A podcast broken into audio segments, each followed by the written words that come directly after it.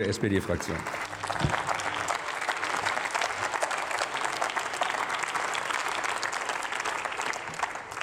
Herr Präsident, liebe Kolleginnen und Kollegen, dass die Formulierung Schlussrunde Haushaltsgesetz 2023 zumindest verwirrend ist, glaube ich, hat die eine oder andere Rede aus der Opposition gerade gezeigt.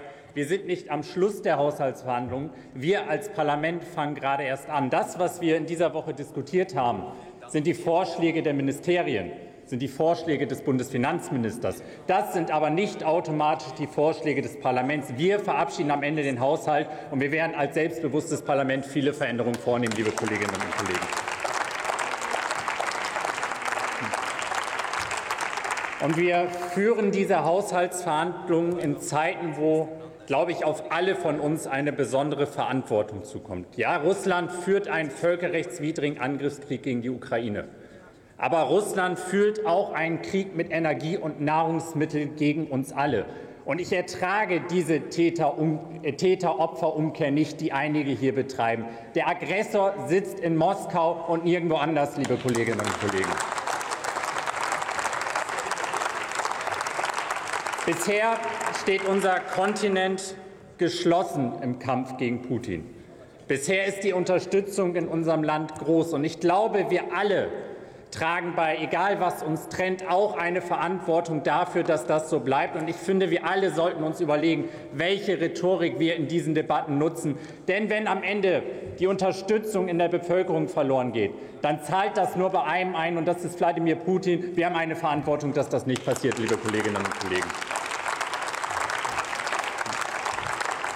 Und dafür tragen eben wir alle Verantwortung und auch die Kolleginnen und Kollegen aus der Opposition. Wir werden in einen wahrscheinlich wesentlich schwierigeren Winter gehen als in den letzten Jahren. Und unser Land, und das ist unsere Aufgabe, muss zusammen stark bleiben. Und der Bundeskanzler hat es gesagt. Unterschätzen wir unser Land nicht. Unterschätzen wir die Bürgerinnen und Bürger dieses Landes nicht. Wir haben gesehen in den letzten Krisen, wenn es darauf ankommt, dann rücken wir zusammen. Und ich bin mir sicher, das wird auch diesmal der Fall sein, liebe Kolleginnen und Kollegen. Und wir, wir helfen, indem wir die Bürgerinnen und Bürger entlasten, indem wir versuchen, den Strompreis zu dämpfen, indem wir viele Maßnahmen ergreifen, um das, was gerade an Mehrkosten auf die Bürgerinnen und Bürger zukommt, auch abzufedern. Aber ja, natürlich zur Wahrheit gehört auch, nach diesem Angebotsschock, für den nur Putin verantwortlich ist, dass wir neue Märkte erschließen müssen, um am Ende Angebot und Nachfrage wieder in den Einklang zu bekommen. Und da gibt es welche, die handeln, und da gibt es welche, die fordern andere auf, sie könnten doch mal handeln. Und ich will das deutlich machen. Der Norden stellt gerade die Energieversorgung der Zukunft für die gesamte Bundesrepublik sicher. Das, was gerade in Norddeutschland passiert, das wird dafür beitragen, dass überall in Deutschland Energiesicherheit gewährleistet werden kann. Wir bauen gerade LNG-Terminals. Wir bauen gerade in einem Riesentempo die LNG-Terminals nicht nur aus, sondern wir schließen sie auch an das Netz an. So schnell wie in den letzten Jahren sind Infrastrukturvorhaben nie umgesetzt worden. Ich finde, das ist etwas, worauf wir stolz sein können, liebe Kolleginnen und Kollegen. Und das ist die das ist die Antwort auf den Aggressor, neue Märkte zu erschließen. Aber wir machen ja im Norden nicht nur das.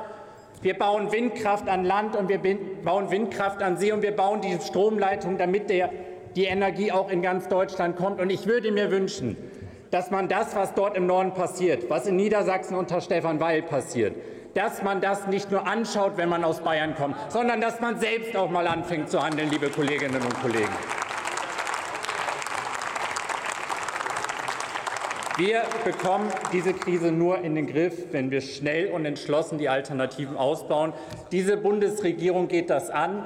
Diese Bundesregierung legt den Grundstein dafür, dass wir den Anfrageschock äh, dass wir den Angebotsschock in den nächsten Jahren abarbeiten können, dass wir dazu kommen, dass wir bereits im Dezember LNG-Gas in Deutschland anlanden können, dass dann hoffentlich im Frühjahr auch die Preise wieder runtergehen. Das ist verantwortliches Handeln, und das, finde ich, erwarte ich von allen statt Sonntagsreden hier an diesem Mikro. Und das ist auch entscheidend für die Haushaltsverhandlungen. Es ist mehrfach gesagt worden. Wir haben drei Entlastungspakete auf den Weg gebracht. Und wir sind natürlich bereit, wenn wir merken, die Krise spitzt sich zu, wieder zu handeln. Nicht nur mit einem Nachtragshaushalt, den vielleicht einige fordern, sondern ganz konkret in den nächsten Monaten. Dieses Parlament ist jetzt am Zug. Wir werden bis wir in der zweiten, dritten Lesung hier in der richtigen Schlussrunde sind, das Haushaltsgesetz intensiv debattieren. Und wir sind auch bereit, am Ende des Tages zu handeln. Wir haben schwierige Beratungen vor uns. Aber wir haben eins vor. Wir werden als Ampel das tun in diesen Verhandlungen, was wir auch in den letzten Haushaltsverhandlungen getan haben. Wir haben nicht geguckt, dass jeder so sein Projekt bekommt, sondern wir haben geguckt, was eint uns, wo haben wir gemeinsame Vorstellungen? Diese gemeinsamen Vorstellungen haben wir in den Haushalt gegossen. Das werden wir auch diesmal tun. Das ist verantwortungsvolle Haushaltspolitik. Ich freue mich auf die Verhandlungen. Vielen Dank, Herr Kollege Rode.